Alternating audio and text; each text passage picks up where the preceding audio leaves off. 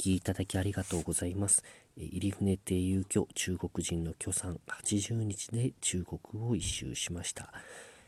これは、えー、ウルムチでバスに乗った時の話です。あのこの度、現地集合となりました。日本でいろいろと準備をしてましたので、てっきり許さんと日本から一緒に行くのかなと思ってたんですが、出発の数日前に許さんからメールが来まして、入船さん、旅の準備順調ですか？僕は中国で待ってますというメールが来ました。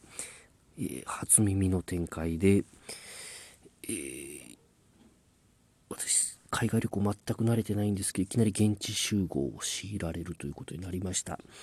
で、本当に奇跡的に生徒で乗り換えをして、ウルムチに着きました。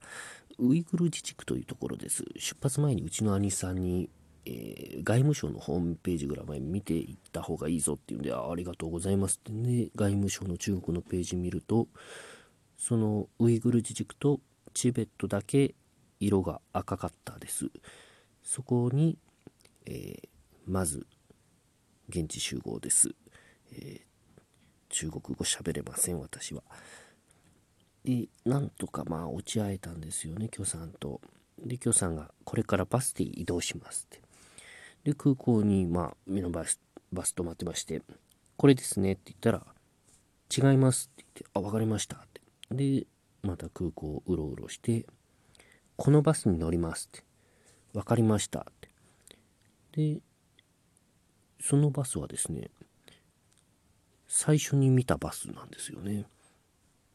ん？ってまあ思いましたけどその時はまあそのあんまり気にしなかったんですけどこういうのはあの旅の間ずっと続くことになりました。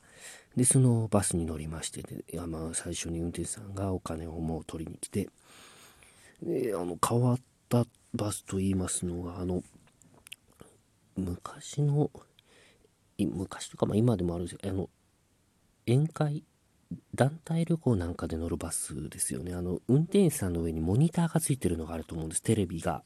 で、カラオケなんか流したりするような、そういう感じのバスで、で、その運転手さんの上のモニターに映っているのが、私たちなんですよね。車内の様子が載ってるんです。で、その横に A4 ぐらいの大きさの写真が貼られていて、男の顔写真なんです。許さん、あれ何ですか？聞いたら、あ、あれ、以前この路線のバス爆破されましたよ。まだ犯人捕まってません。ああやって探してますから。へえ。あ、きゅうさん、あれは何ですか？あの、窓の間のあの、柱のカーテンのところ、あの、ハンマーみたいなのが、あの、ね、何本もいろんなとこあれ、ぶら下がってますけど、あれは何ですか？ああ、あれ、以前バス燃えた時、中の人閉じ込められ、みんな焼けましたよ。それを防ぐためにハンマー飾ってあります。安心してください。